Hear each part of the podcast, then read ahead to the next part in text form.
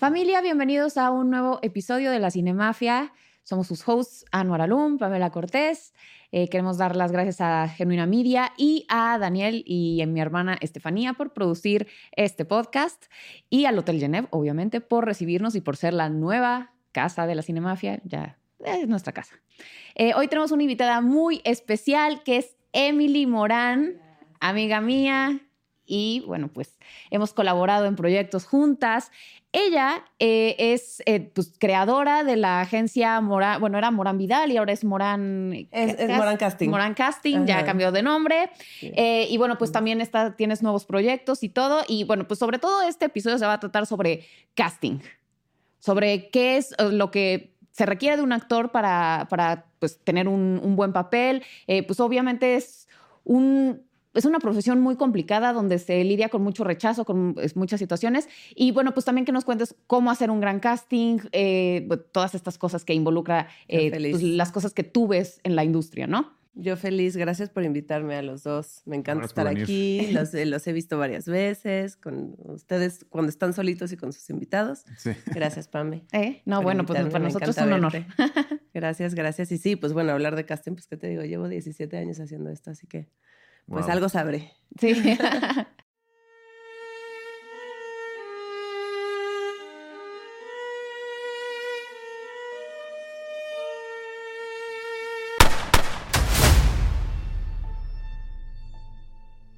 Chiquita, ¿sabías que querías ser directora de casting o cómo empezó todo? No, cero. Cero, cero, imagínate, es rarísimo, ¿no? Como que cuando yo digo, ¿a qué, ¿a qué te dedicas, directora de casting? Como cuando está alguien fuera del medio es como de, ay, qué raro. Sí, es una profesión muy específica. ¿No? O sea, ¿quién dice de chiquito, mamá, quiero ser directora de casting de grande? Es raro.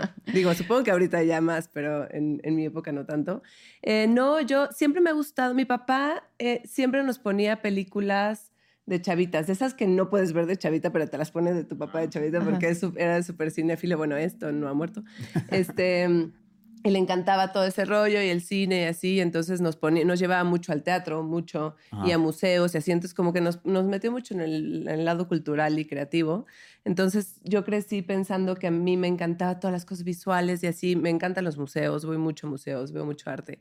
Eh, entonces estudié diseño gráfico, como que pensando que no, que era esa parte creativa, cero me gustó, cero, me obligaron a terminar, no sé por qué, pero a la par mi hermana, me, que era es representante de actores todavía, eh, me invitó a trabajar con ella en Miami. Y entonces me fui un tiempo a trabajar con ella en Miami, me encantó. Me encantó el medio, no tanto representar actores, porque... Es, sí, es complicado. Porque así, perseguir actores y ser nada de actores, perdón, todos lo que, los que me estén viendo, pero los quiero mucho, pero es desde otro lugar. Entonces, eh, pero me empecé a involucrar mucho con los guiones. Me encantaba leer guiones y ver así, imaginarme a los personajes. Entonces yo le decía a los actores, de, no, este está bien padre porque... Entonces había momentos que yo les dirigía sus castings. Y ya, long story short, nos, eh, nos habló un, un, productor que queremos mucho, Jim McNamara, y nos dijo, ayúdenme con el casting de esta película. Eso era 2006, ¿eh? Y yo estaba, yo empecé de chavita a los 20. y entonces nos dijo, ayúdenme con mi casting.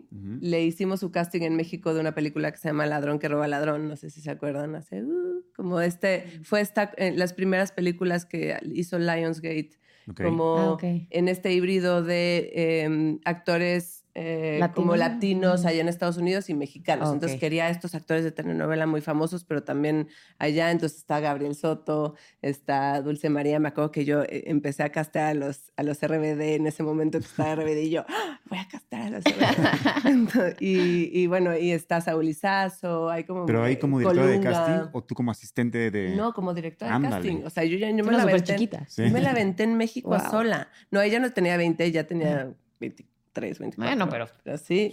Y yo así de que, ¿y cómo le hago? Ya sabes, me decía Saúl o Gabriel Soto, así de, ¿y cómo le hago? Y yo, pues así, ya sabes, yo con mi intuición. Y bueno, así empezamos y le dije a mi hermana, ¿sabes qué? Abramos la parte de casting, yo no quiero ser representante de actores. Y ya, así empezó todo, me moví y ya. Ay, empezamos. Y no, y bueno, y ustedes han casteado un infinidad de películas. Ay, sí, la verdad. ¿Cuáles han sido los proyectos, que más te ha gustado hacer esa parte del pues mira, hay como muchas cosas que les tengo mucho cariño. Hicimos, em, hice en Miami una serie para Nickelodeon que me fui seis meses a Miami, me mandaron seis meses a Miami eh, a hacer todo el casting desde el más importante hasta. Entonces, pues tenía muchas juntas con Nickelodeon, aprendí muchísimo ahí porque me la aventé sola, sola. Eh, entonces, ese proyecto le tengo mucho cariño. Eh, le tengo mucho cariño a, a Un extraño enemigo, que es una serie de. Amazon que hicimos con Gabriel Ripstein y con, eh, con Filmadora y con, con Marco Polo Constance y le tengo muchísimo cariño porque la verdad aprendimos mucho. Eh, bueno, de películas, pues hemos hecho muchas con Sony, con nuestros amigos, eh, con Fer Pérez Gavilán y con Santiago y, y Ray. Eh, le tengo mucho cariño a, a- a- todas partes, era 25 kilómetros, pero Ajá, sí, sí. a todas partes que acaba de salir, porque la verdad fue un Es- proyecto que disfruté muchísimo hacerlo, sobre todo como por el equipo que hicimos con, con, con el equipo de Sony y, bueno, y Fer y así. Es Mau Walkman y Ana Y Ana. Serradilla, exacto. Y de ahí, bueno, está Chocarro, Diana Bobbio, que hemos, con Diana hemos trabajado muchísimo, es una actriz bien padre. Eh, y pues bueno, la verdad, tantos proyectos que, o sea, hemos hecho un chorro, chorro, chorro de proyectos que, que desde hace 17 años que le tengo mucho cariño. Yo creo que cada, lo parte, de mi- la- lo increíble de mi trabajo es que cada proyecto es diferente. O sea, no me levanto en los días diciendo, ay, hoy ya sé que voy a sentarme y voy Sí. a ver. No, cada proyecto es diferente y cada uno es un reto y cada uno aprendo cosas Sí, diferentes y, ¿no? Como que cada uno requiere diferentes cosas. O sea, no, no hay una, no hay una fórmula Sí. para hacer casting. Sí, cada película es un negocio diferente. Entonces, es lo padre de ser cineasta que nunca nos vamos a aburrir. Sí. Porque cada, como tú dices, cada película es un reto diferente. Y por más que sepas hacer cine de, por ejemplo, comedia, Sí. la siguiente película va a ser terror y entonces todo tu esquema de cómo hacer cine cambia completamente. Entonces, desde cero otra vez. Entonces, es un negocio que nunca te aburre. No, y aparte cada director te exige, te, Algo no, te diferente. pide algo diferente y Sí. luego se mete el productor. Ahorita hicimos justo ahorita que dices una de terror y, y el director, o sea, nos pedía castings totalmente diferentes, de que a dos cámaras y entonces ahora necesito que no sé qué, cosas que nunca me habían pedido. Entonces, y, y, y desde, desde lugares y desde perspectivas diferentes cada director. Entonces, sí, sí, Sí. la verdad. Y aprendes muchísimo de, de cine y de producción y de dirección también, ¿no? Claro. ¿Y tú qué tanto puedes sugerir? O sea, ¿cuál es tu rol? O sea, ¿tienes injerencia como en la opinión del director o no? O a veces sí, a veces no. O sea, sí, no, ojo, ¿eh? O sea, y que lo sepan todo el mundo. Yo no, el director de casting no tiene la última decisión Mm. casi nunca. Hay veces que, que sí podemos decir, no, este trabaja mejor. Este que yo lo conozco trabaja mejor. Ok, si está entre dos y no sabe así como de, híjole, es Sí. que no sé, como los dos me gustan, sí podemos decir en tu experiencia, Mm. Este trabaja mejor, te recomiendo más a este. Sí. ¿no? Ok. Pero la última decisión siempre, siempre está en, en- Sí. en el director o en el productor. Ahora ha cambiado mucho la industria, como sabrán. Entonces, ya antes era como que el director era el- la última decisión. Ahora es el showrunner, si no es que es el mismo director. Ahora es el, el escritor, tiene ahora mucha injerencia Ok. también. El productor, la, la- el marketing de la plataforma, ¿sabes? Sí, claro. Sí. Pero nosotros sí podemos, sobre todo les ponemos a quién, a quién van a ver, ¿no? Sí. Ok. Como de, hacemos el filtro, primero hago un filtro de todos los castings que me llegan Ujú. y les digo, estos cinco fueron los mejores, escoge de ahí, ¿no? Pero la convocatoria, ¿cómo se hace? O sea, es- ¿qué tan abierta es? O sea, Depende de cada proyecto Ok. muchísimo, como decíamos. Pero bueno, en, en general hago una, una convocatoria con los managers, con todos los managers, ujú. pensando también en el personaje. Hay personajes que solo puedes buscar en ciertos, Ciertos lugares, lugares, ujú. ¿sabes? O con ciertos managers, o, Sí.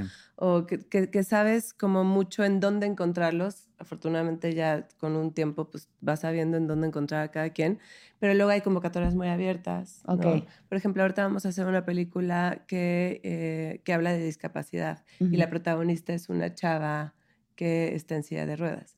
Entonces, ahí sí queremos que sea alguien que viva esta situación, ¿no? Entonces, es una convocatoria abierta, como de encontrar a alguien que sí esté en esta situación. Depende de cada personaje, está cañón. O sea, Ok. hay personajes que tengo que ir a buscarlos al campo, ¿sabes? O sea, sí, sí, sí. ¿sabes? De que, o, o salir a buscar gente que esté en, eh, o sea, que sea específicamente ese perfil. Claro. Y también lo padre de un director de casting, a mí me pasó ahorita en mi, en mi película, es que este, yo a mi director de casting le di un perfil específico para los antagonistas, que eran, yo como lo escribí y como los quería, eran unos hermanos güeros, ojo claro, altos y mamados, ¿no? Y luego me dijo, está bien, y me dio opciones de eso, pero me dijo, ¿sabes qué, Anor? Déjame intentar darte algo que no esperabas, a ver si te funciona. Y me mandó a, a dos hermanos, uno de pelo chino y otro este, de tez morena, y me sirvieron y casté a ellos. Entonces está padre que también el director de casting te ofrezca algo completamente diferente Que lo que te estás fun- en una de buscando esas te funciona y te mejor. sorprenda. Sí, no, cañón. Y luego, o sea, los productores, directores o escritores tienen Sí. en la cabeza algo muy específico y, y escribieron su proyecto pensando en eso y, y justo eso, de repente como que se, se, se cierran mucho a eso y ya cuando les abres un poquito la caja, Sí. ¿no? Así Sí. te vas out of the box, entonces Sí. funciona mucho y pueden hasta cambiar el guion. Hay veces que por casting Ajá. han cambiado A mí me pasó eso. O sea, estos bullies en mi película salían en varias escenas, pero me gustaron tanto los dos. Se llama Adrián Rossi, uno, y Diego Hernández. Me encantaron tanto que les agregué más escenas al final y les, y les di mucho más protagonismo porque ellos dos juntos Sí. funcionaban cabrón y le daban mucho corazón a, a la película. Entonces, sí, como tú dices, un buen casting te eleva la película a otro sí, nivel. Y justo eso, te cambia como a veces eh, como los estereotipos que traes de, lo- de tu personaje, ¿no? Luego estereotipas a tu propio personaje de tiene que ser esto y tiene que ser eh, físicamente de algo y dices, no, también puede ser otra. Exacto. Por ejemplo, nos pasó mucho en Control Z, que es una serie de. Netflix que le fue muy bien, Sí. y casteamos a casi puros chavitos desconocidos. O sea, había un par que tal vez había, tenían más followers y así, pero, pero en, en- en papel era, muchos personajes eran otra cosa de lo que fueron y Patas y yo, que es el director en, en casting, que, que con él casté todo, él y yo, así de que en, en- en persona y presencial, afortunadamente todavía no había tanto. Sí. Y fueron cambiando los personajes muchísimo de lo que estaban escritos, ¿no? Como del el Claro. cliché del bully, igual. Ajá. El cliché de la fresa, el cliché de la no sé qué, fueron cambiando y, se, y quedó algo bien padre. que justo creo que eso se está buscando ahora, como romper con estas, con los estereotipos Sí. y que, que el producto no sea lo mismo que se ha visto todo el tiempo, porque ya se está perdiendo la frescura. Sí hay una fatiga de ver todo el tiempo el mismo formato, la verdad. Sí, o las mismas caras. O las mi- sí, exacto. Sí. Sí, también nos pasa que, digo, hay actores mexicanos que adoramos y que son muy buenos y nos caen muy bien, pero de pronto ya es como de, híjole, que se tomen unas vacacioncitas. Sí. Porque los ves en todos lados. Sí, y entonces como que dices, ya no sé si es, eh, no voy a decir nombres, Sí. pero todos sabemos Todos quiénes sabemos los queremos mucho. Sí, no, la verdad. y- Este- Y, digo, por algo los contratan, porque No, la, gente los quiere, sí. porque son muy carismáticos, por todo. Pero de pronto sí es como están en todo. Ya ni siquiera puedes diferenciar una película Eso, de otra. eso iba, es como de, ya no sé qué película es Sí. de, de este actor, esta o esta, ya sabes, es como de cuál estoy viendo. O luego se, se vician mucho en lo que pueden hacer. Entonces, como los directores o productores dicen, ah, ya, este- esta persona puede hacer eso, pues ya no sabes si es cambio de personaje o no. Entonces, yo lucho mucho por eso. Yo le digo mucho a los directores y productores, entiendo que me estés pidiendo a tal, pero ¿por qué no exploramos más para tu protagonista? Alguien que tal vez no es tan conocido, pero, pero te puede dar esta frescura y lo, y lo rodeamos de gente que te puede que a marketing va a estar tranquilo. Claro. Sabes, como ¿Y eso a qué se debe? O sea, que el público mexicano solo consume cine de ciertos actores o... o- ¿Qué, qué pasa ahí? Pues- porque, porque entiendo que en Hollywood, no sé, o sea, Margot Robbie puede tener cinco películas en cartelera y como que no existe esa, ya la vi demasiado porque como hay tantas películas de Hollywood que salen todo el tiempo, entonces se pierde entre, o sea, hay mucha variedad. sí, sí, aparte Margot Robbie ha, ha hecho muchos personajes de diferentes cosas, ¿no? Ah, O sí, sea, sí, como sí. que le hemos visto, no, es- no es lo mismo Babylon que, no sé, este Once Upon a Time. Ajá, pero ¿no? hubo O un sea, rato que tenían como tres películas, muchas en cartelera. Sí, no, y, sí, y no se siente tanto como los actores sí, mexicanos. porque que- ves de todo. Ajá, Sí. exactamente. En México se estrenan dos películas. ¿no? O sea, es Sí, como sí. de, si, si las dos son del mismo, es como de... Pero sí, yo creo que es un círculo vicioso. Sí se debe a que el público exige mucho a una persona en particular. O sea, eh, o compra mucho eso, pero también se la vuelven a poner. Entonces dice, bueno, pues me siento otra vez a ver pues, esta comedia romántica con mi novio del, del domingo, con este mismo, pero entonces Sí. ya. A la, a, la, a la gente le gusta, y es lo que hemos visto en casting, a la, a la gente le gusta ver a alguien familiar, alguien que te recuerde algo, alguien que, que sientas y, y digas, voy a pagar este boleto, sobre todo en cine, en teatrical, cuando, cuando va a cine y sobre todo ahora que la gente no va a ver cine mexicano, por favor vean más cine mexicano, eh, voy a pagar mi boleto para sentarme a ver algo safe, algo Sí. que ya sé que va a pasar, casi casi hasta ya sé que va a pasar, es cañón. Entonces, eh, pero creo que la parte es ponerle algo en diferente y educar a la gente a que pueden ver cosas diferentes. Claro. Sobre todo viendo algo mexicano, porque si dicen, si voy a pagar un boleto para ver algo mexicano, quiero saber que me va a gustar. Sí, porque ¿no? además, jus- desafortunadamente, el cine mexicano tiene esta fama de que, pues, no sé, como que la gente de pronto desconfía Sí. en lo que va a ver. Sí, es como, sí. tal vez no va a ser de, de tan buena calidad. O sea, ahí hay muchísimos directores, muchísimo talento, pero como que justo, no sé, la gente, nuestro propio público no consume. No, no, no, y ahora menos. Y ahora- o sea, ahorita, ahorita está Ya ni siquiera muy las de Hollywood difícil. la están consumiendo. Entonces, Sí, está muy ¿Cómo? difícil el tema del cine ahorita. Pero, por ejemplo, hay una película que se llama Huesera, que Ah, no sé si la vieron, que, espectacular. ¿No? y que le fue muy bien en, en- en taquilla y que me, me encantó. O sea, yo hablé con el productor y le dije, wow, gracias por hacer esto. O sea, te agradezco porque eso cambia el- un poco también la energía de, nuestro, de nuestra industria, ¿no? Entonces siento que, que es, es arriesgado, hay cosas, o sea, Huesera fue arriesgada porque aparte había puros actores no Conocidos. conocidos, Sí, sí. bueno, Ponchito Sal, que sí ya lo Ajá. hemos visto en más cosas, pero se arriesgaron muchísimo y ve, o sea, hubo un buen resultado. Obviamente el boca a boca fue muy bueno, porque de Sí. verdad es una película de terror psicológico muy buena, o sea, muy bien dirigida, muy bien lograda. Y que también el, el género de horror en México es bastante bien recibido, bueno, mejor que cierto, otros. Es cierto, sí. O sea, el, sí gusta mucho. Y justamente se va pasando como de boca en boca y tienes que ver esta película y... sí, desde kilómetro eh, Eh, Exacto, 31, que fue ¿no? como un fenómeno que Sí. toda la gente la fue a ver. Sí, todo el mundo. Sí. Y de ahí, desde Sí. ahí como que el... el- to- ese, ese sí el, el público lo respeta y le tiene más confianza. Cuando se va a hacer algo de horror es como de, ok, a ver, vamos a ver. Ajá, puede ser o una, o una cosa que salgas diciendo que es esto, o de verdad es- otra vez como retomar esta, este orgullo del cine mexicano de perfecto. Así salí, salí contento de esta película. Pero sí, ah, sí, sí me Sí, gustaría ahorita que. en mi experiencia vi que los productores es en México es o comedia o terror o no te la compran. Sí, sí, Y cañón. había fuerza, a mí me insistían mucho que tienes que tener, como tú dices, una estrella. Porque no tienes una estrella, bye. Y justo yo me tomé un riesgo de que todo mi cast son niños.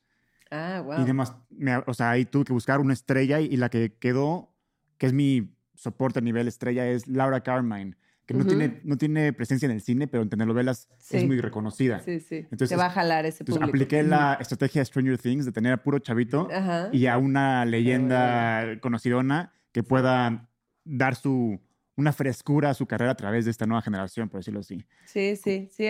es justo así, como que se está, y, como, y si es de ensamble, ¿no? O Sí. sea, si es una, una película o una serie más coral, pues eso, a- ayudas a, a que tal vez desconocidos que, que, que son, que dan frescura a la que la gente diga, ay, qué padre, esto no los había visto. O luego le da credibilidad. Luego yo les digo, pero este, este personaje, la gente tiene que saber que es esta persona, o sea, sobre todo un carácter, por ejemplo o el villano, así. No queremos que digan, ahí es tal haciendo de malo. Claro. Sí, claro, claro. Luego O sea, te, te conviene más que se pierda un poco en el, en el Ajá. personaje, claro. Sí, que la gente diga, no sé quién es este, pero lo le estoy creyendo muchísimo. Oye, y a lo largo de tu carrera, seguramente pues estás muy, muy orgullosa de todo el talento que has descubierto, pero ¿quién ha sido el actor que has dicho, wow, que, que, que yo encontré esta persona?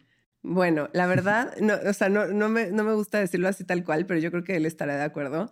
No, no que la descubrimos, pero que, que le impulsamos muchísimo a Jesús Zavala. Ah, muy. Es muy Fue- bueno. Sí, Sí. mi segunda película que casté fue All Inclusive, que está este, Jesús Ochoa, Martí Gareda, Ana Cerradilla, y él, él, él tenía que ser el, el hermano chiquito.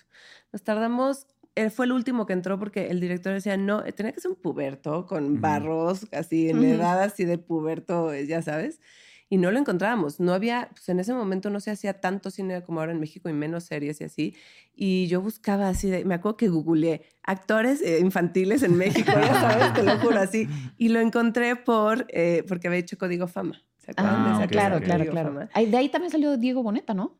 También estaba De Código Fama, sí. Exacto. Entonces lo encontré y dije, wow, este chavito lo casté y bueno, me dijeron, por fin, ya lo encontramos. Y desde ahí no hemos dejado de meterlo en cosas. Desde ahí, eh, ahí lo, lo presentamos con Leonardo Simbrón, que fue el productor de, de Cuervos. Sí, claro. Lo presentamos para otra película que se llamó Cómplices con, con Arad de la Torre, que hicimos también en República Dominicana. Ujú. Y Leo ahí lo conoció y cuando hizo Cuervos dijo, o sea, Jesús Zavala va a ser este personaje, punto. O sea, lo- bueno, obviamente lo casteó y, y castearon a gente y así, pero ahí lo conocieron y bueno, de ahí hemos, eh, llevamos como 15 proyectos con Jesús Zavala.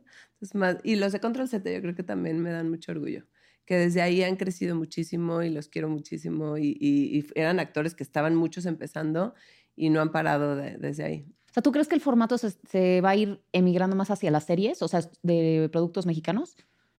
Sí, o a las, a las películas de plataforma. Claro. Con presupuestos más, más chicos. Ojalá que no, la verdad, ojalá que no nos quedemos ahí, porque justo, o sea, están bajando muchísimo los presupuestos de las películas porque las plataformas quieren algo más contenido, algo más safe, más seguro, que no les haga perder. Y para cine, para afuera, pues lo que está pegando ahorita es eh, comedia romántica o familiar Claro. Sí. sobre todo familiar. Entonces, ojalá que no, ojalá que Huesera y este tipo de proyectos como que hacen más ruido en, ah, en festivales o así, o, o en, o justo en taquilla, nos empiecen a abrir un poquito más este, a otros géneros también, Claro, ¿no? claro. Acción. Sí, eso también en mi experiencia, es que aquí aprendí muchísimo, pero literalmente no le apuestan los estudios más que a películas muy, muy, muy comerciales. O sea, de que si no sale Marta, si no sale Mauricio, bye. Ya sé. Omar Chaparro. Exacto. Yo, sí. yo- yo intenté con sí. esta película hacer una película comercial hollywoodense y aún así me, ta- me catalogaron como cine de arte. O sea, porque para ellos eso no es comercial. Para ellos comercial Sí. es una comedia con, con Marta y Mauricio y se acabó. Sí, Si no estás en esos parámetros, no te apoyan. Sí, o, o bueno, festivaleas y te vas Sí. entonces a, a los cines más, a Cinemanía, a Cine Tonala, ¿no? Como que te vas a esos que pues está increíble también, pero entonces te ponen en- ya en ese, en ese lugar o te dan así de que poquitas copias y sales a cine, o sea... Oye, y ahora que vino la pandemia y todos estos cambios, ¿o- ¿tú qué opinas del self-tape que a algunas Ah. personas les gusta, otras lo detestan? Pues mira, lo, yo lo agradezco por el tema de que puedo ver a más gente. Yo sí he visto, he podido ver más gente y he podido meter a proyectos a personajes, tal vez no protagónicos todavía, pero importantes, de gente que yo no conocía y que descubrí por self-tape. Y que Ah, descubrí ok. por ciertas plataformas que ahora hay de, de poder encontrar a gente. Entonces, eso, por eso lo agradezco. Pero, eh, por ejemplo, eh, hicimos ahorita el casting para una serie de Derbez, que no puedo hablar mucho de ella todavía, que, que dirige él y que produce su productora. Y todo, hicimos mucho self-tape y cuan- eran personajes de época, es Ujú. una Ujú. serie de época, muy específicos. Hasta que no los empezamos a hacer presenciales, no los encontramos. O sea, el self-tape te ayuda mucho eso, al, como el primer filtro, pero sí Ujú. a mí, yo cada vez más, cuando me gustan las personas o cuando a ese personaje, mu- personajes muy específicos, sí, Sí, ya eventualmente tienes que... Pero sí, ayu- sí ha ayudado a los actores a que los vean más, la verdad. Ok. Porque no es lo mismo yo recibir a 10 personas en un día en mi, en mi oficina a recibir 50 self-tapes, Sí, sí. ¿no? Y entonces y ya, y ya como que los puedes ver más rápido y decir, este funciona, este no, y ya llamas a 5. Ok. Claro. También ahora volvemos al tema que, que está en boca de todos, inteligencia artificial. Ah, ¿Cómo ves el futuro de tu profesión con esta nueva revolución?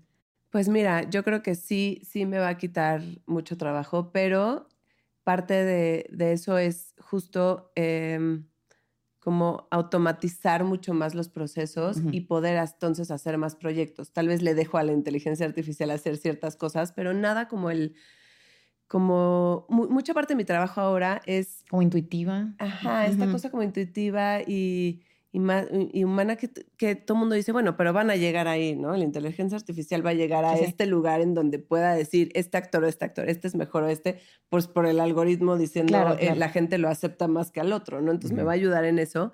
Pero mucha parte de mi trabajo, por ejemplo, es eh, hablar directamente con los managers o con los actores para hablarles del personaje, ¿sabes? Ajá. Y entonces convencerlos a veces del proyecto o checar disponibilidades o el RP que tienes como del, y con la intuición de decir, ya he platicado con él, él puede hacer este personaje. Es un trabajo más humano. Sí, o sea, más de, te digo, entonces como cada, como cada proyecto es diferente, no hay una cosa de A más B más C es igual a el actor perfecto o el casting se hace con estos eh, lineamientos. Claro, o sea, cada proyecto cambio de lineamientos. claro. Y ahora que está todo lo de la huelga de actores, o sea, ¿tú cómo ves esta parte tan particular que es lo que están peleando de la inteligencia artificial, que ahora dicen los estudios que, sobre todo en actores de soporte o de- del reparto, que, o sea, les van a, los van a grabar un día y les van a pagar un día de trabajo y después ya todo el resto de la serie, pues ya los van, a- van a usar la cara y las van a pegar. los extras. ¿no? Exactamente, También, los bueno, extras eso que- ni se diga. Ajá. Sí, Entonces, van a estar ¿cómo, ahí nada más. ¿cómo ves esta, pues, esta lucha que se está teniendo por estos derechos de los actores?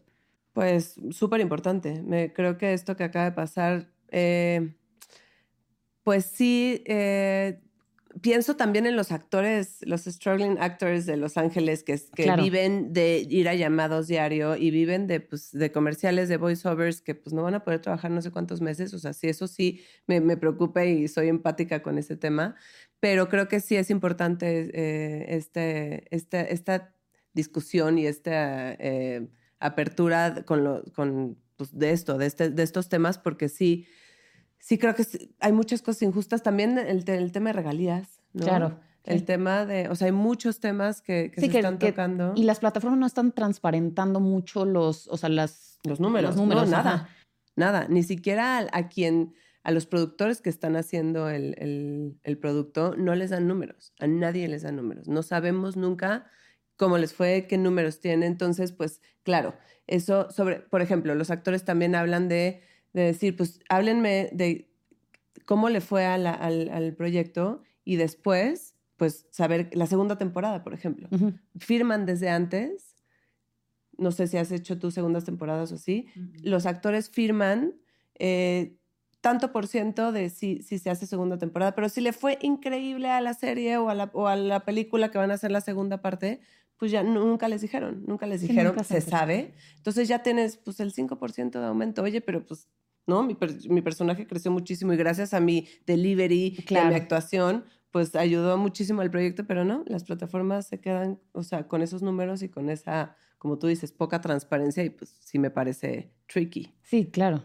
No, y de pronto la gente escucha la huelga de actores y dicen, ay, pues ¿de qué se quejan este pinche Meryl Streep? Güey, no es Meryl Streep. O sea, digo, entiendo que ella no tiene un problema y ella va a sobrevivir la huelga lo que dure y le da igual. Obvio. O sea, tienes que ponerte a pensar en los que hacen trabajos que, chiquitos, los que están saliendo adelante. O sea, esa es la gente que uno más va a sufrir con la huelga y dos más va a sufrir si no salen bien, o sea, si las cosas a favor de ellos con la huelga. Totalmente, porque les, les o sea, les beneficiaría muchísimo si un personaje que hacen de repente chiquito les puede dar funciona mucho y, después si sale otra vez pues les puede seguir dando regalías no eso de las regalías es es muy delicado porque sí creo que se esté repitiendo lo mismo y que les hayan pagado una vez, gracias por tu participación. Y que chin, que chin, que chin de, tu, de todo lo que hiciste. Sí. No, pero además también este tema, como no sé si viste el, episodio este de Black Mirror, el que acaba de salir. No he visto nada de la nueva, ni me digas, me muero de ganas. Es que justamente toca este tema de, ¿qué pasa si firma, bueno,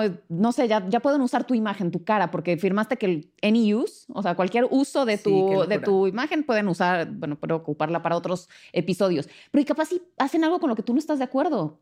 O sea, tu personaje ahora resulta que es, no sé. Violador. Ajá, exacto. Dices, oye, yo no, eso no va conmigo, eso es un personaje, eso es una acción que yo jamás hubiera Ahí aceptado. Está tu cara, Ahí está tu cara, o sea, sí es grave. No, claro que es grave. Y los contratos, a ver si no me meto en problemas. No, pero no, creo que es importante hablar de eso.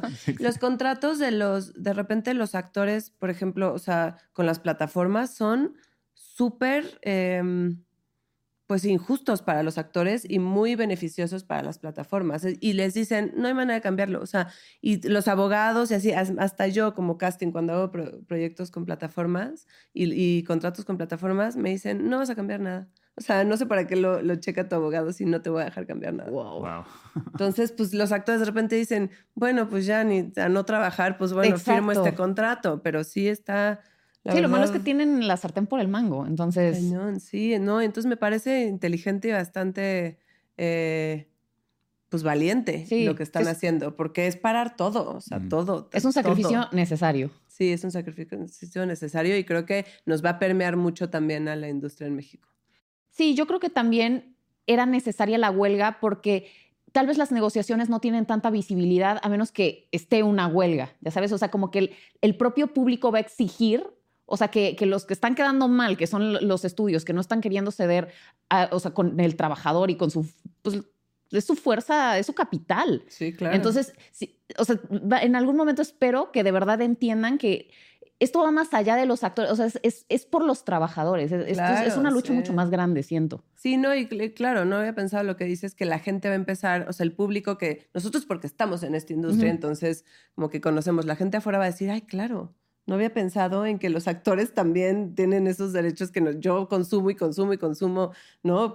cosas en, en las plataformas y pago mi, o sea, mi suscripción, pero no piensan en que en, en, todo lo que ha cambiado de, con este nuevo formato de las, de las plataformas y las suscripciones. En, en, los actores y en el crew también, y en la gente que trabaja para todo lo que se hace en cada cuadrito que ves ahí.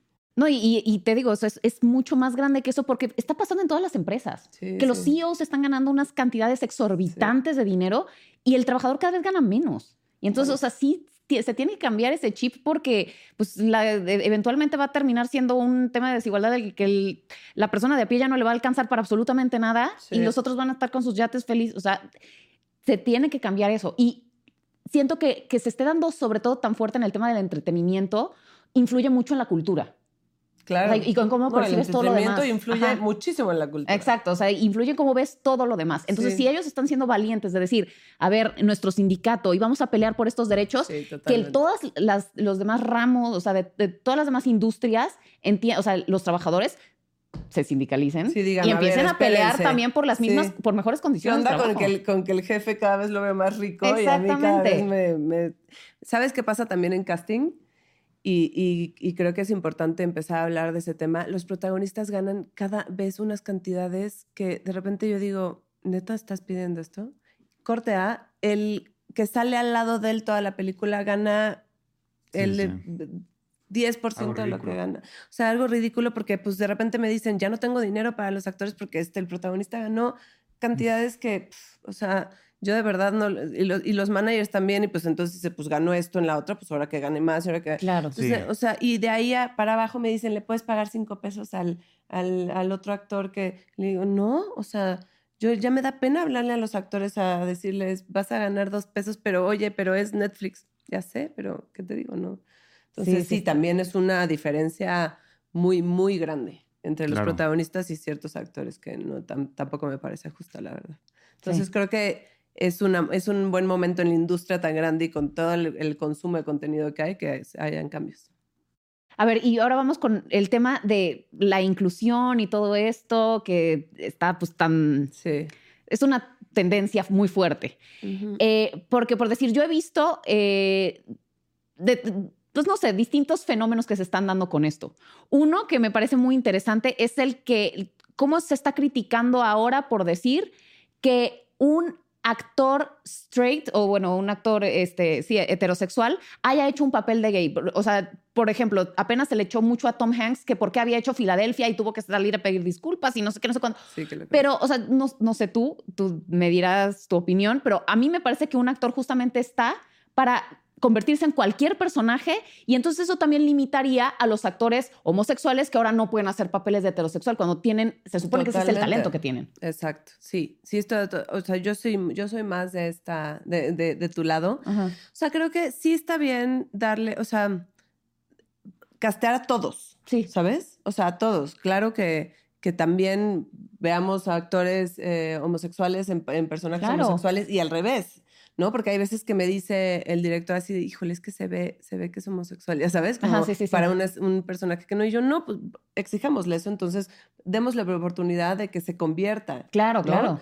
Pero sí, sí creo que es delicado, es una línea delicada ahorita en, en el tema de casting. A mí me toca de repente de- de recibir muchas críticas, eh, que porque sí sí, que porque sí no, que porque, porque es demasiado eh, white sican tu, Sí. tu elenco, Sí. que porque si- entonces, que si lo haces porque lo haces, que si no lo haces porque lo O sea, ya ahorita es, es- estamos en un momento de que De, de todo, todo te van a criticar. todo está Claro. mal, ¿no? O sea, de verdad, que si lo pones porque no lo pones. Entonces, por ejemplo, me ha tocado mucho eh, castear a personajes trans, Ajá. ¿no? A, a actrices trans. Y, y de verdad es, es, ha sido complicado. Obviamente ahí sí nos apegamos mucho a que sea eh, mujeres que hayan pasado por este, ¿no? Ujú. Que sean trans de verdad, que hayan pasado por la transición, porque sí le da mucha verdad al personaje. En- en o sea, si el personaje habla mucho de eso. ¿no? Sí, sí, claro. Si el personaje tiene esta, eh, o sea, el guion tiene esta, Sí. eh, este discurso, obviamente sí es importante, ¿no? O sea, por ejemplo, también en, Y sobre en todo cuando hay una cierta discapacidad, pues también, ¿no? Como, Justo, porque también son, son papeles muy específicos que, y además no siento que haya tanto trabajo para, para ese tipo de actores. Entonces, o sea, sí es Exacto. como, güey, Eso dales la oportunidad. Sí, justo. Sí, Sí, siempre y sí. cuando no rompa con la esencia que estás buscando del personaje. Da igual Exacto. su color de piel, da igual quién sea, da igual. Que Pero se sienta rompe- forzado. ya cuando Sí, rompe exacto. con la esencia del personaje, ahí es cuando ya hay pedos. Sí. Eso, que se sienta forzado Sí. el de aquí metimos a alguien como, por ejemplo, no hay, no hay mucha gente afrodescendiente en México, ¿no? Como Mm. que, entonces de repente que me digan, no, pues en, mete a alguien afrodescendiente, pero en México no vivimos esa realidad, Claro. ¿no? O sea, no, que, que no se sienta Sí, no es forzado. tan visto, la verdad. No porque es tan no, visto, no lo vivimos, pues no hay en las escuelas, o sea, eh, que cuando se siente forzado es cuando yo no estoy de acuerdo, cuando me Ujú. ponen una cuota. Exacto. Porque no se siente orgánico. Dices esto, ¿dónde es o qué? O sea, porque a mí luego yo también veo en las series y digo, a ver, o sea, esto ya- no sé, series sobre, incluso de época, que dices, a ver, eran los 40 en Estados Unidos y ponen en el high school a todos mezclados y dices, como, No. la verdad es que, digo, entiendo que quieres incluir a todos, pero no, o sea, la ley que permitió que pudieran estar los estudiantes fue hasta muchísimo después. Sí, o sea, sí, si quieres sí, que tenga un poco de veracidad, la verdad es que así no era. Entonces, o sea, es como, entiendo que quieres hacer la ONU de tu elenco, pero, la, pero no funcionaba así y entonces pierde realidad. O sea, no sé tú cómo, cómo veas, pero a mí lo de Bridgerton se me, pare- se me hace un fenómeno muy extraño. A, A mí mí. también, sí. Yo la verdad, o sea, respeto a quien le encante y que me han dicho, no, pero es que es una fantasía. Ajá. Yo simplemente, y probablemente No me van a criticar mucho por esto. No, ni siquiera había gente que pudiera acceder a la, a la realeza que, que fuera pues afrodescendiente. Y además, a mí me parece muy extraño que la, o sea, la población afrodescendiente quiera pertenecer a esos grupos de poder que los esclavizaron durante tanto tiempo. O sea, como porque es una fantasía. ¿Por qué sigue siendo la monarquía tan aspiracional cuando en realidad ha sido un poder muy nefasto? Entonces, sí, por- o sea, que ¿por sigue qué? existiendo ahora me parece Exactamente. Una locura. A mí también O me parece- todavía me parece una locura. Me parece pero una bueno. locu- Pero que ellos, que la comunidad afrodescendiente quiera pertenecer y ahora quieran eh, hacer su fantasía de que son parte de, la monarquía. cómo- sí. ¿Por qué? O sea, digo, Sí, yo, yo Cada la quien, verdad pero- vi dos capítulos y, me- y- y como que me perdí, como que no entendía si esta, a dónde, me, a quién me estaba hablando, ¿no? Ajá. O sea, un poco como qué querían que, que entendiera yo o que, o que aspiracionara de, de ese, no se dice así, pero bueno, lo inventé ahorita, de, ese, de esa serie. Entonces justo no me gustó, la rechacé y no. Pero creo que, creo que es eso, como... Y aparte no es nada fiel a la- a la época. ujú, ¿no? Cero fiel a la época, pero creo que el, el discurso era un poco eh, eso, eh, eh, fantasía y, y sentir que estás actualmente, pero en una época pasada, pe- pensando en que pasaban cosas actuales, en- ¿sabes? o sea, como sí, no, yo no entiendo un poco el sueño, este sueño, este sueño de la monarquía, ¿qué es lo que le gusta a la gente? Oye, ahora sí. ya- sentir, sentir como esa fantasía de la monarquía y verlo en la tele y ver cómo Claro. se casan. Bueno, pero podemos también entrar tantito en el tema de la sirenita. Ah. Es lo que te iba a preguntar. Ah, de ah. fantasía, ¿qué opinaste, uno, de la nueva Ariel y del nuevo Peter Pan? Que fueron muy controversiales. Pues a mí los dos me gustaron mucho. Yo tengo una hija de 11 años Ajá. y amó la sirenita. O sea, está obsesionada con esa sirenita. Nos fuimos a Los Ángeles de viaje y eh, nos fuimos a Disney, a, a Los Ángeles, y todo era la sirenita nueva. O sea, ahorita Ariel, Ariel pelirroja, digo, Blanca pelirroja, Ya, ya no la reconoce. no la reconoce, le encanta. Y, y me dijo, es que hay niños, es, hay niños, mamá, que, que no se identificaban, o sea, ella, mi hija de 11 años, ¿eh? que no se identificaban con, con las películas de antes, con ninguna princesa, incluso Tiana, ¿sabes? O sea. Pero porque no la veían en la ya sabes, no, Sí, la- sí. no se sentían identificadas. Y me dice, me encanta a mí, yo bueno, la veo y se me hace hermosa, canta hermoso, o sea, está obsesionada y feliz. Y creo que me, y me gusta, en ese caso, me, o sea, Exacto, porque Me- cumple con la esencia de Ariel. Exactamente. Canta que te cagas. Y tiene, y es tiene mucho carisma, sí, mucha presencia. Y tiene la edad de. Ariel, entonces ya con eso es Fue lo mejor de la película. Sí. Es lo mejor de la película. Es lo mejor de la Sí. película. Es más, voy a decir, opinión impopular, a mí me gustan hasta más sus versiones de las canciones que las originales. sea, que te sí. Con esa voz, 100%, híjole. 100%. No, A mí lo que ahí está fue- novelera, ¿eh? A mí me, me gusta mucho, la- pero está no, el, el formato es gustó. novelerísimo. o sea, la Novelerísimo, mala, así, toda sí. hermosa, guapa, así. Que, y, Sí, es para la Marimar, sí, o sea, sí, totalmente. muy cabrón. sí, por de hecho, hay ejemplo. Peter Pan me cagó. No por ¿Ah, su color sí? de piel, porque el niño es cagante, no tiene ni Bueno. Sí, no, media eh, carisma. exactamente. Ahí está justo la diferencia perfecta entre un muy buen casting y uno malo. Bueno, Sí. ojo, ¿eh? a mí sí me gustó Peter Pan y a mi hija no. No me gustó. A, mí mi tampoco me hija, o gustó. sea, mi hija yo creo que es mejor crítica que yo. Mi hija fue como de... De que, ah, no, no le creo. O sea, no me- ni, el- ni Wendy ni Peter Pan se identificó, no, no le gustó ninguno, le dio flojera. Y yo viendo ahí la película en Maya así de. Pero el personaje tampoco ayudaba. No, Es que no ayuda nada, Digo, el actor Cae tampoco me mal, gustó. cae mal el personaje. Pero el personaje está muy mal escrito. O sea, todo Es pusilánime, cagante. Está todo todo deprimido. Cagante. Ajá. Cuando Sí, Peter Pan es sí, el güey más sí, cierto. carismático de la historia. Tienes razón. Sí, Por eso. Peter Pan pasado, el del 2008 o 2000, no sé qué sea, este es cabrón. Es el mejor Peter Pan que hemos visto en live action porque el güey derrama carisma. Claro. Sí, Es Peter es súper tierno, sí. te enamoras. O sea, Se- todas se- las niñas nos enamoramos sí. de él. Cuando le da a Wendy un beso, se sonroja. Entonces tiene demasiada carisma. Y, Este es demasiado muy como. empático. Este está, está enojado todo el tiempo. Es como Y de yo, deprimidón yo tampoco también, con todo. No, yo algo que le aplaudo mucho a la película de La Sirenita es cómo justificaron el, el asunto de, que- o sea, que fuera afrodescendiente. O sea, porque pudieron haberla puesto nada más por sus huevos y se acabó. Sí, sí. Pero algo que me gustó es que fuera como, vamos a modificar la historia y entonces las hijas de Tritón representan cada a una a distintos mares Países, y sí. esta historia se está centrando en este, en el, en el Caribe y entonces por eso es afro. O sea, siento que cuando justificas bien, Sí. se entiende. Sí, Sí. O sea, y y, que le hayan puesto un papá que no es afrodescendiente, ¿no? Eh, eh, por e- porque está justificado a que Tritón es el padre de todas las. No, y los porque aquí se aplica porque son personajes pues, mitológicos, Son fantasiosos, son sí, criaturas sí. marinas. A ver, no existen sí. las sirenas, Sí, ya sí, sabes. sí, Entonces la sí, gente no, es como, ay, pero es que Si la sirena puesto, era. este, afroamericana Mulan, pues ahí sí hay pedos, güey, porque Sí. Es como de, no, pues no, allá no hay. China. Allá no hay. es una sirena, entonces vale madre que color sea. Con que tenga la carisma de Ariel, No, la voz de Exacto. Ariel, es más que No, no, suficiente. no le ganó. Y la mamá de Eric, que también es, Sí. es afrodescendiente. Pero él es adoptado. él es adoptado, entonces- entonces sí, no, estuvo muy bien. O sea, o sea, Lo como que hicieron muy siento bien, que- Está redondito todo. Sí, su, lo supieron justificar. Otra cosa es que, pues ya cuestiones de guion, bla, bla, bla, no hayan gustado y la película fue un absoluto fracaso en taquilla. Sí. Y digo, también probablemente influyó el tema del racismo porque no podemos negar que hubo un factor ahí. Ah, no, Pero- bueno, hay mucha gente que no quiso ver llevar a sus hijos a ver para que no perdieran la esencia de la otra. Exactamente. Qué locura. Sí, a mí la verdad es que yo ya estoy harta de estos remakes que están haciendo, porque siento que pues, nada más la misma historia remasticada y no apela ni a un público ni al otro. O sea, siento que ni a los de la nostalgia y a los niños, pues tampoco mucho, salvo que los lleven los papás que sentían la nostalgia, pero no los quieren llevar porque pues, no les caso, gusta que se, porque ya no les gusta que les hayan cambiado el personaje. Bueno, o sea, pero yo fui y la verdad me la pasé bien. Digo, o sea, no es el mejor, tampoco es el peor, pero a mí me impactó mucho en lo que tú dices.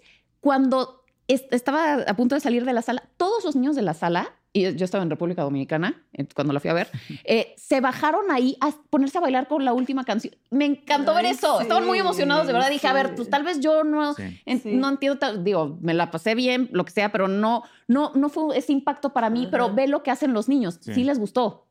O luego hay un caso que hasta haberlo cambiado de sexualidad, este, aportó a la trama. Por ejemplo, Le Fou en La Bella y la Bestia, que lo hayan hecho gay. Esto fue un acierto de Disney porque hace todo Pero el sentido del mundo. Pero porque gay. el personaje Se presta para de eso. original, que se veía tan obsesionado con Gastón, además. Por eso. sí. Como que lo seguía a todos lados y estaba maravilloso. Como que siempre hubo como algo en- detrás de tu mente que decías, Es ah, yo creo que así. Algo ahí Entonces, fue, un Algo ahí. acierto ese cambio. Claro, Entonces, claro. Ahora sí que depende del caso. Exacto. Sí, no, pero la verdad yo la disfruté mucho. Yo también. Es de mis live action favoritos hasta el momento. Sí, eh, y ella lo hace cañón. No, ahí está cabrón. Es todo un Y también la foto de Rob Marshall. O sea, todo- la verdad es que es una película buena. Sí, sí. Ay, a mí los efectos me parecieron horrorosos. En partes. Lo- te- te- horrorosos. ¿Le viste las costuras? Sí, o sea, yo el- sí sobre- le digo, cuando Sí. te das cuenta de los La- efectos, le ves las costuras. no, sobre todo las, las tomas de noche mejor. O sea, cuando Úrsula está, o sea, como que, pues, La de- del reflejo estuvo como impresionante. dicen, este, de noche todos los gatos son, son pardos. Ajá. Pero, o sea, como que se disimula más. Pero las, eh, se- las ¿Pero secuencias en de el mar? ¿En el mar? las- todas las subacuáticas de noche o cuando están muy oscuras dan el gatazo. Pero cuando están iluminadas, híjole, es horribles. Horrible. Y el Todavía Javier, ¿cómo se les movía el- el pelo? Yo dije, esto está Sí, es que el pelo, bueno, sí viste que ellos no, no su- Pero sea, se no veía están así, pésimo. Sí. Se veía lo muy mal. Lo tienen amarrado y después ya. Y Bardem malísimo, pero bueno. No, lo peor es Aquafina y este y Lin Manuel, Lin Manuel Miranda. Ese pinche rap que se echa Sebastián con Aquafina, me cago. No, a mí. Bardem se me hizo lo peor. La verdad, siento No, que tenía cero ganas de estar ahí. O sea, como que una hueva. Y digo, es un actorazo, pero, Sí. pero no sé, como que ahí sí, Sí, siento le que fue más por el le cheque. faltó un poquito, sí. Y a ver, Emily, este, tenía pensado como jugar un poco como a fan casting. Ok. Que pensáramos, ah, bueno, rápido antes de pasar al fan casting, pa- si nos están viendo allá personas que son actores, ¿tú qué, qué- consejos das para dar un muy buen casting y ser elegidos en proyectos? Pues mira, la, eh, voy a hablar como para, para eh, darles mejor consejos, voy a hablar de los errores recurrentes en los ok. castings. Em, los nervios no son un error recurrente porque todos nos dan nervios. O sea, a mí me daba nervio venir aquí porque yo soy malísima para ponerme enfrente de la cámara. Ay, Bernal, ¿cómo crees? Pero bueno, este, los nervios lo que hacen es que corren. A lo que me refiero es que los, los actores se paran en un casting, ya sea el self-tape o presencial, ¿eh?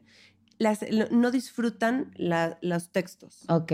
¿no? Aunque el ritmo sea corridito, Ujú. Porque luego el ritmo también tiene mucho que ver, muchísimo que respeten el ritmo, que sientan el ritmo de la escena, que haya- hagan pausas necesarias, porque luego, de verdad, corren los, los textos pareciendo que ya se quieren ir, Sí. que ya se Mm. qui- quieren salir Sí, sí. corriendo de la escena. Entonces, no disfrutan, ¿no? Como Sí, que sí. no, no te pasó ahorita viendo, pasó viendo castings para Mil tu... veces. Es como están, están corriendo, corriendo, Sí. corriendo. Entonces es uno de los errores más comunes, ¿no? Disfruten las escenas, disfruten cada texto. Y eso no quiere decir que las hagan lentas, ¿no? Encuentren el ritmo de la escena, Sí. encuentren que de repente la gente paramos y hacemos miradas y hacemos eh, pausitas que tienen que ver con cada texto, que eso hace, de verdad, hay, hay, hay cosas que no se dicen, yo siempre digo, que el- el- a veces el core de una escena está mucho más en, la, en los silencios y en cómo recibes la réplica que en lo que, que en cuando estás hablando. Entonces, también eso, escuchen mucho, escuchen a su réplica, escuchen a su réplica, porque luego se- ve que no están escuchando. Ujú. Y entonces se nota la verdad, digo, se nota la 100%. no verdad, ¿no? Sí, claro. Que, Sí. no es, que, que ya sabes qué vas a decir. Es como de ahorita Exacto. me toca decir esto, tú ya, ya te apuraste, ya dijiste. Entonces se nota muchísimo eso. Sí, porque Y- las microexpresiones de cómo reaccionas a lo que la otra persona te está diciendo Claro. pues, son bastante importantes. Y, ¿De y verdad? algo que, que también yo siempre insisto, y ahorita a, mis, a mi cast fue, siempre lo insistí, es que el mexicano todavía no aprende el lenguaje del cine. O sea, el lenguaje, el, el, ac- el actor mexicano conoce muy bien el lenguaje de la telenovela y lo dominamos, el lenguaje del teatro también, pero el lenguaje del cine todavía no lo conoce. Sí. O muchos, o sea, Sí, sí. no entienden que es milimétrico, que O la los cámara planos. está exacto. aquí, cabrón. Entonces, menos es más. Entonces, ese lenguaje, yo sí insisto a los actores mexicanos que lo aprendan. Por eso los, los gringos son tan buenos en eso, en el cine, porque saben que, que, el- que el- que actuar para la cámara es así de es chiquito. minimalista, sí. Entonces, si tú ves a Robert De Niro o al Pacino, no hacen ni madres, pero al, hacer- al- al no hacer ni madres, hacen, Hacen mucho, mucho. porque son muy naturalistas. Totalmente. Entonces yo creo que es sí. algo que el, el mexicano todavía no entiende y, y usan el lenguaje del teatro para, para el cine y por eso se ve totalmente melodramático No, bueno, lo que hacen. imagínate, O o sea, exagerado. el teatro, pues tienes Sí. que, te tiene que Ex- ver el de hasta, hasta, hasta allá. O Exacto. sea, obviamente. Entonces, tuve, por ejemplo, ahorita en, en uno de mis actores, es muy buen actor de teatro, pero como que el, el- el lenguaje del cine todavía no lo agarraba. Entonces yo lo tuve que bajar, bajar, bajar, bajar. Y él, él cuando descubrió cómo se veía en cámara, estaba hasta abajo, algo despertó en él como, verga, tiene razón este pinche chavito. "Ay, sí, mira, sí Se tienes ve razón". mira, sí. Y con todo y que era tu película, no te creías. Sí, Exacto. no, totalmente. Eso, justo, como el, el irse demasiado arriba también. O sea, en, que encuentren, eh, entiendan a quién le están hablando. ¿no? O sea, muchos hacen el casting sin saber qué género es, sin entender bien el género, sin entender si es un thriller, si es una comedia, qué tipo de comedia es. Entonces, pregunten siempre a quién le están hablando. ¿Quién es el productor? ¿Quién es el director? Investiguen de ese productor. Vean películas de ese director. claro. Vean series de ese director. Y entonces entiendan a quién le están hablando. Con eso ya se, se ganan. O sea, yo me doy cuenta que saben para quién es el casting. Claro. Más allá de aprenderse los textos y, y hacer lo que ustedes quieran, investiguen eso. Y también las acciones. Hay veces que las acciones en los castings sirven muchísimo. Aunque no venga en la acotación así de agarra un vaso y toma agua. No, pónganse acciones que tal vez no vengan en el, pero que tengan que ver con el, con el personaje. Eso sirve muchísimo y viste mucho. Y entonces hay, y luego en las pausas, ¿no? Como cuando la, la, la réplica está hablando, se ponen ciertas acciones que si el personaje está nervioso, que se vea nervioso, ¿no? Sí, obviamente sin, sin sobreactuar y tengan cuidado a no hacerlo demasiado, pero las Exacto. acciones sirven mucho. Creo que esos se pueden ser lo- los, los errores que más cometen, entonces son, son como tips para hacer Sí. buenos castings. A mí también lo que me pasó es que cuando yo le di una descripción a mis actores de, de personaje, por ejemplo, había un chavito, ¿no? Que es, usa chamarras de cuero, es medio re- rebeldón y así, pero luego los castings que me llegaban ya caían en la caricatura, ¿no? De que se ponía la chamarra de cuero, una, cam- una camisa El calaca, vestuario es bien importante, un sí. aquí, no sé Sí. qué. Es como, güey, sí, pero, Pero, pero no, no sí. caigas en la caricatura. O sea, sí, sí te puedes caracterizar un poquito de, si es rudo, pues sí te pones una chamarra de cuero o, o algo que dé como una pista del personaje, pero sin caer en la caricatura. Porque Ajá. luego eso, cuando tú estás viendo el casting, te, te saca. No, y ¿sabes Sí. qué? Te fijas en- más en eso. Sí, Porque pierde, ajá, o sea, yo cuando se arreglan demasiado o se ponen demasiada cosa Sí. o se disfrazan, Sí. de- estoy viendo su vestuario nada más y se me olvida la actuación, entonces ya los perdí, entonces ya siento que ay, no lo hicieron bien. Exacto. O sea, o, o ya, o, o se pierde, de verdad. El- el- lo importante es verlos ustedes, sus ojos. O sea, los ojos son súper importantes. ¿Y qué tanto, o sea, funciona como que propongan, no sé, que mi personaje se sea, eh, mi personaje es tartamudo, mi o sea, el actor qué tanto puede hacer eso? Le he hablado mucho, eh, hacemos de repente masterclasses en nuestros cursos con, con diferentes directores. Yo fui a una. sí. Sí, ahí estuviste. Y, este, y hablamos mucho de eso, ¿no? Como de, de las, las propuestas, sobre todo en self-tape, que es como, es bien arriesgado. Sí. Yo no sé si esto les va a gustar y no tengo a alguien enfrente para que me dé un feedback. Eh, pero creo que muchas, siempre y cuando vaya con el perfil de personaje, ¿no? Como decías ahorita, eh, aunque no venga en, la- en el, en el perfil de personaje, creo que arriesgarte a esas cosas puede ser, tal vez dices, no, no me funciona, pero qué padre que arriesgaste. Ah, qué padre que tienes ese rango que puedes hacer otras cosas. Mm. Y muchas veces por eso quedan en callback. Ok. Entonces sí, digo, tengan cuidado con qué y con no ser demasiado caricaturesco, Sí. pero arriesgarse de repente o a cositas que no vienen en el texto, a, a decir de repente algo que, que... Acuérdense, esto es bien importante, no sé si lo habían pensado ustedes, y- o a ti te pasó, que los directores están viendo por primera vez su texto hablado de- en alguien. Sí. Hay muchas cosas que ellos no saben de su personaje hasta que lo ven Sí, claro. Sí. y, y mucho- descubren muchas cosas del personaje en el casting. Entonces, si tú le das otra cosa que no viene en el texto, pero que, que lo puede vestir más y dicen, "Ah, eso no lo había visto en mi personaje, eso no me he dado cuenta que lo podía decir mi personaje, wow, me encanta. Sí. Ujú. Entonces, piensen eso, siempre. Es la primera vez, de las primeras veces que este señor está viendo su, su Sí. texto hablado. Y también es importante que sepan que, que esto, no es, esto no es X Factor. ¿no? No, O sea, los que estamos ahí en la sala con ustedes viéndolos actuar en su, en su, en, en su prueba, queremos ver- verlos triunfar, porque lo que más nos urge a nosotros Total. Es encontrar claro. a la persona indicada para ese papel. X Factor. Entonces, o sea, que The que Voice. se- que sepan somos que, Simon. que ese güey la- exacto, que ese güey de la cámara, el director y la directora de casting, estamos ahí apoyándolos a ustedes. O sea, estamos a- cheering Esperando, for you, ya sí. ¿sabes? Sí. O sea, porque si tú ya lo haces bien, para nosotros es una pinche paz gigantesca porque ya encontramos a la persona. Entonces, que sepan que esa Totalmente. persona, por más misteriosa que parezca en el, en, en- en el lugar, es tu aliado, no es tu enemigo. Ajá. Sí, eso es, eso es bien Sí, padre, sí. como que les Es baja las defensas. Es como, Exacto. oye, yo estoy aquí también trabajando. Sí. Esto, Sí, sí, sí. parte de mi trabajo es que tú lo hagas bien. Exacto. Hagámoslo bien todos. Sí. No es de, "Mm, a ver, ¿qué vas a hacer? Next, Sí, este cliché del hollywoodense del director de casting. Sí, Sí, totalmente de acuerdo. Eso es un gran tip. sí. Y bueno, pues ahora sí, podemos jugar a hacer fan casting. Bueno, antes de nada, yo, yo como director, que apenas estoy empezando, ¿qué me recomiendas para tener Ah, una bueno. mejor colaboración con mi directora, director de casting para el Estar futuro? presente. O sea, muchos me dicen, vas, haz tus castings, no sé, pues, tus callbacks o así, estar mucho más presente en el proceso. A mí, a mí, eh, o sea, por ejemplo, eh, Patas, que es muy mi amigo, que es director, estuvo en todo el proceso y de verdad, por eso salió el casting que no es, no es solo mi trabajo, fue un trabajo en conjunto con Patas de- del el casting de Control Z, Ajá. porque estuvo en todo el proceso, en todo, en, hasta en los callbacks, eh, cuando en la tercera temporada que hicimos cosas por self-tape, estábamos él y yo checando los self-tapes, él y yo viendo quién, Ujú. él y- o sea, mu- mucho más presente, porque luego no tienen tiempo, entiendo, pero dense el tiempo, ¿no? Dense Claro. el tiempo, su casting es lo más importante. El otro día hablaba con, un, con el director de, eh, del Festival de Cine de Morelia, Ajá. que no es director ni nada, pero me dice, yo no puedo creer que ahora los directores le dejen una de las decisiones más importantes de su proyecto, de su película, a dos videos. Sí, claro. O sea, ah, ya, ok, este, callback por, por Zoom. Ah, perfecto. Que no los sientan, que no los vean. O sea, es, es muy impresionante que solo se hagan y que no estén tan presentes en el proceso porque, ah, ya, ya existe el self Sí, si casteas tu película chingón, ya hiciste la mayoría del trabajo. Sí, total. Y que, y que hagan perfiles de personaje eh, com- eh, como serios, ¿sabes? No, no serios en cuanto a cómo lo escriben, justo, Ajá. que lo escriban como con, mu- con mucho más empatía hacia quien lo va a leer. Ajá. Mm. Eso. Porque lo- los, los perfiles de personaje que me mandan a mí de con esto casteas son de, híjole, ¿qué hago con esto? amigo, sí, sí. O sea, ¿qué hago con esto, no? Claro. Eso. Gracias. Buenísimo. Grandes consejos. Sí. A ver, nos estabas diciendo que en tus redes sociales ya has hecho un poco esta dinámica de Ajá, hacer como fan casting. casting, sí. Y ahora, y me mencionaste unos ejemplos y sí me gustaría saber a quién pusiste. Porque justo ahora que está la película de Barbie, a ver, ¿quién para ti sería como Barbie? que Va a, va a salir apenas ese, ese pero Ok. le hacem- bueno, hacemos igual, va a salir yo creo que al mismo tiempo que esto. Eh, pusimos a Diego Boneta, obvio, de Ken. Ken. Claro, sí. A otro actor que, eh, que lo quiero mucho, que está ahorita, es- estos ac- actores como upcoming, es, que se llama Diego Klein.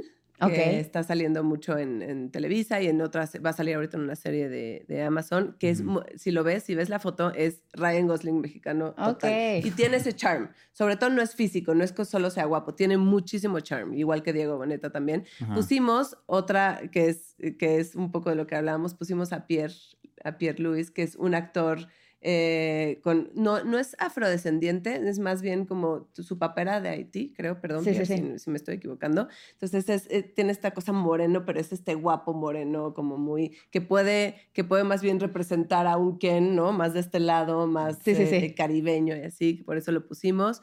Eh, ay, no me acuerdo. Creo que ellos tres no. Me faltan dos porque ponemos acá a cinco, pero ahorita los checo.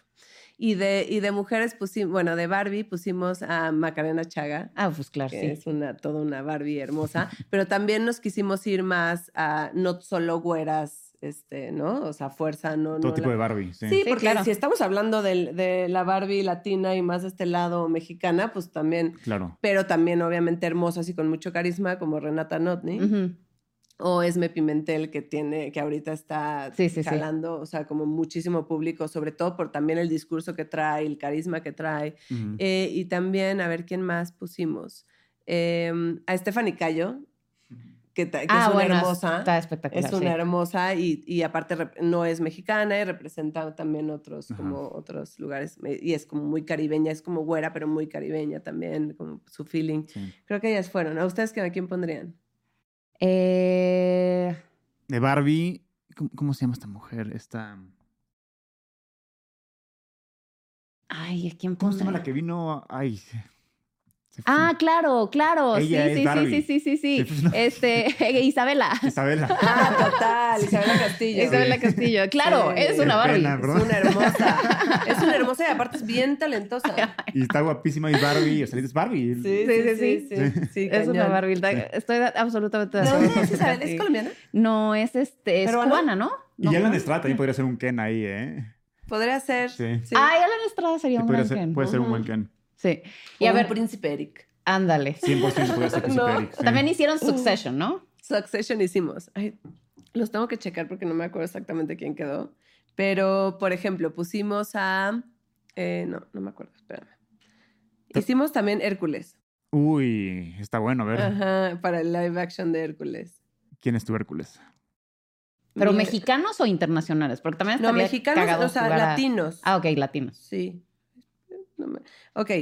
Eh, Juan Carlos Colombo fue, ganó de Logan, porque a la parte lo ponemos en, lo- en votación. Ah, ya, ya, ya, ya. Lo ponemos en votación. Yo dirigí a Juan Carlos Colombo en mi cortometraje. Ay, sí, qué él fue mi actor Es un- principal. a mí se me hace un pa- patriarca, ¿no? es lo un- máximo. sí, Dice que es mi papá de ficción. Eh, habíamos puesto, a- es que pusimos, solo me salen las- los, los resultados. A Juan Carlos Colombo, que ganó de Logan. Ilse Salas de... Ilse es de- buenísima. De, de Shift. Ella Como lo que, tiene le pongas. esta fuerza, Sí, ¿no? me y tiene encanta. esta fuerza y puede ser bitchy, pero también es seguro una gran actriz. Eh, ganó Nacho Rivapalacio de... mm, de- Ay, de que se Ken, parece mucho más a Kendall. Y Luis Gerardo Méndez de Kendall. Yo ahí los cambiaría. ¿Los? Ajá, porque bueno, porque Luis Gerardo tiene esta cosa más cómica, ¿no? Ajá, exacto. Sí. Tiene este tono más cómico Sí, que le podría sí, quedar sí, mejor sí. ser Roman. Que... Sí, total. Luego Sí, hay, que hay un meme muy famoso en internet de qué pasaría si los seis Avengers fueran mexicanos o Ay, latinos. guau. Ay, a ¿Tienes ver, una a ver, idea a quién ver. pondrías de cada quien o no? Ay, qué difícil. Por No ejemplo, soy... Tony Stark, ¿a quién pondrías? De Iron Man. Vamos a hacerlo entre los tres. Ok, ya va, va, va, va, ¿A quién pondríamos de Tony Stark? Tony Stark. Híjole, mm, Este... tiene que ser alguien así súper carismático, no tan joven. ¿Quién podría Pues qué tipo. Tenoch pudo haber sido, pero ahorita está. No, Tenoch no, No, no, no veo a Tony Stark. No, Ahorita- A Tenoch digo, más de Bruce Banner o algo así, no tanto de Tony Stark. Porque Tony es como más así. Sí. O sea, Sí, bueno, Tony, más- digo, Tiene rasgos afeminados, por decirlo así. o sea, sí, se mueve Tenoch muy es más, eh, Tenoch es más duro. Es más duro. Sí, Tiene sí, su carisma y todo y me cae muy bien, pero es Eh, más duro. ¿Quién podría ser un buen Tony Stark? Eh, ay, sí. Mexicano. Un, eh, Con mucho Ay, es que- carisma, pues es O que... latino, no, no solamente mexicano. ¿Ya nos pasamos 10 minutos? ¿O? Nos está... Ah, nos ok. Ah, ya, está- nos ok, está ok, dando ok. Acabamos ideas, con esto está y le-. Sí, ya, el último, es último ejercicio. José María, José pensaba- María Jaspic podría ser. Ándale, Ya, sí, ándale. yo pensé también en Tony Dalton. Uh, Uy, sí, Ya. ya. Me gustó más Tony Dalton sí. podría Vendido. ser, ¿no? Como Dalton. tiene este carisma y este porte que también Pero, puede pero ser un Chema. Pick podría ser Doctor Strange. Sí, no, pero Chema hablo de los seis principales. Ah, o sea. Capitán América, Iron Man, Hulk, Bueno, pero Hawkeye, Black que Widow. Chema Pick sea Doctor Strange le va muy bien. Está bien. Sí, Bueno, Capitán América. Diego Bonet. Es que sí, Sí, también dije, no, no totalmente. Está quiero bien. repetir a Diego, pero es que es, Es Diego Bonet. perfecto. Sí, Capitán América es Diego Bonet. Sí, cañón. Sí, ya tenemos a Iron Man Porque la verdad. Diego es un guapo con mucho Sí. carisma. Tenoch Exacto. sí puede ser un buen Bruce Banner, Hulk. Sí, sí, sí. Ah, claro. Sí. O sea, como que anger issues. Sí. Total. Así lo dijiste tú. Tú- No, eso me dijo Pam, yo no me lo Yo que yo ni conozco a Tenoch. Eh, No, conmigo se ha portado siempre muy bien. Hawkeye, ¿quién podría ser Hawkeye? Hawkeye. O Black Widow, ¿quién sería Black Widow? Ah, Black Widow. Híjole, es que ustedes, ya se ve que ustedes son súper nerds de, de, de- O sea, Scarlett Johansson, ¿quién sería su equivalente aquí? Eh, Elsa González podría ah, ser. No, ¿saben quién? Esa, sí. Pau Gaitán. ah, también Gaitán. sí, Pau ser. Gaitán. Bueno, Isa, obviamente, pero Pau Gaitán tiene Sí. esta cosa como de. Ahí no, no, o no sabes quién también, Teresa. Teresa, Teresa Ruiz. Ruiz. Ella también le quedaría luego increíble. Hawkeye, Hawkeye podría ser un... ¿Quién es Hawkeye? El del Perdón. El del arco, que no, el- sé, no sé tanto del, tema. el- no tengo, el que es Jeremy Mi Renner. hija no le interesa tanto y yo no me, no me he jalado tanto al tema. Hawkeye. El, am, El de la fijo- Híjole, no sé. Es que necesito saber más su personalidad y no la ubico tanto. Porque soy, yo soy más de que pensar en los actores por personalidad que por físico, que obviamente también, pero... ajá. Hawkeye Mm. tiene que ser un poquito más joven. Es más joven y es, es como, pues es que no, él no tiene poderes en realidad. O sea, Él, es más como a- es muy buena, es como Robin Hood, arquero Ajá, exacto. buenísimo, Ya, ajá. Sí, es Tiene más ese es su carisma. superpoder. tiene buen más corazón, o sea, sí, tiene como cara de bonachón. ¿Quién podría ser Hawkeye? Eso, entonces, un chavito. o sea, sería como de la No tirada tanto. de Diego. O sea, como un... ah, como dice Como de- Adán. ajá. un-. No, no, no es tan chavito, es cuarentón Hawkeye. No, no, treintón. No, pero cuando empezó estaba chido. Le- late- estaba más late joven. 30s. No, estaba más joven, No, ¿no? Jeremy Renner no tenía 20 cuando hizo... No, pero, pero tenía como. Late 30s. No, como 30 y algo, 30 y pocos. 37 mínimo. No es cierto. No, es late 30s, es Hawkeye. Ok. Porque tiene una familia, tiene tres hijos. O sea, no, no es un joven. Ah, no, la gente ya tiene hijos más joven. Ah. Es que Pero sí, hijos, o sea, hijos grandes. O sea, de que Hawkeye chiquita tiene 15, 15 años. Es que no sé, no- no- ni siquiera lo ubico A físicamente. ver, pero alguien así como de, de ese. Ese rango. De los que estén como pegando ahorita. Tipo Zurita. Uno de los, Ándale, uno de los Zuritas puede podría ser ser uno de los Zurita. Puede ser Sí. de las ahorita, sí. Sí. O, o también Poncho Herrera podría ser alguno. Es que está más grande Poncho para ser. Hawkeye. Ok. Pero Poncho sí estaba en mi top podría porque, o sea, también puede ser- podría ser un buen Tony Stark. Exacto, ahorita Sí. lo pensé. Tiene Como que siento que tiene un poquito más carisma que Tony, sin, Sí. sin agraviar a Tony. no, como que Poncho tiene... te- o sea, Spider-Man, un chavito Spider-Man, ¿quién podría ser? un chavito Spider-Man. Tipo Adrián Rossi, que trabajó conmigo, él ganó, él ganó el Ariel por una película que se llama Blanco de Verano y Ujú. tiene toda la carisma. Pues que justo podría ser Benny Emanuel, que O Benny tenemos un poco Benny, sí. sentidos con él, pero. pero No, te- te- ¿no vino? no vino. pero, pero, pero podría ser él. Eh, Benny y podría es- ser un Benny tipo. es así, de esas próximas estrellas. Sí. Digo, ya es estrella, Sí. pero... Y por último, Loki. Bueno, ¿saben quién también el que hizo Babylon? Ah, Luis, Luis, Ah, Luis Calva. No, Diego Diego, Calva, Calva. sí. Diego Calva. También. Ah, sí, él está Este, guau. Sí, también, sí. Y lo- un Loki, o sea, el villano. Ay, pues ese que sea. Diego Calva. Diego Calva Pero como es Loki. más joven, ¿no? Es, Es- chavito. Pues Tom Hidd- Hiddleston tenía como 30 cuando hizo Loki por primera vez. Digo, aunque también se requiere un poco de, de comedia. Mucha porque- carisma. ajá. O sea, sí, derrama mucha- carisma. Que tiene, a- a- que tiene Un que hijo ser de- alguien de comedia. Entonces, Luis Gerardo Méndez podría ser Luis Loki. Gerardo, o también, bueno, no, está chavito, el- justo el que les dije, Jesús Zavala. Es, es que no. Le falta No. esa cabronés. Sí, sí, cierto, Sí. es demasiado como... O sea, digo Luis Gerardo Méndez tiene las dos. Tienen carisma, presencia, cabronés. Ah, tiene pues, todo. pues Tony. No, está más grande. No, sí, Mm. Tony Loki está es más más joven. grande. Sí, Ah, nos falta Thor. Podría ser este. No, bueno. El Zurita. No, No, le falta, mamado no, grande. le falta, le le.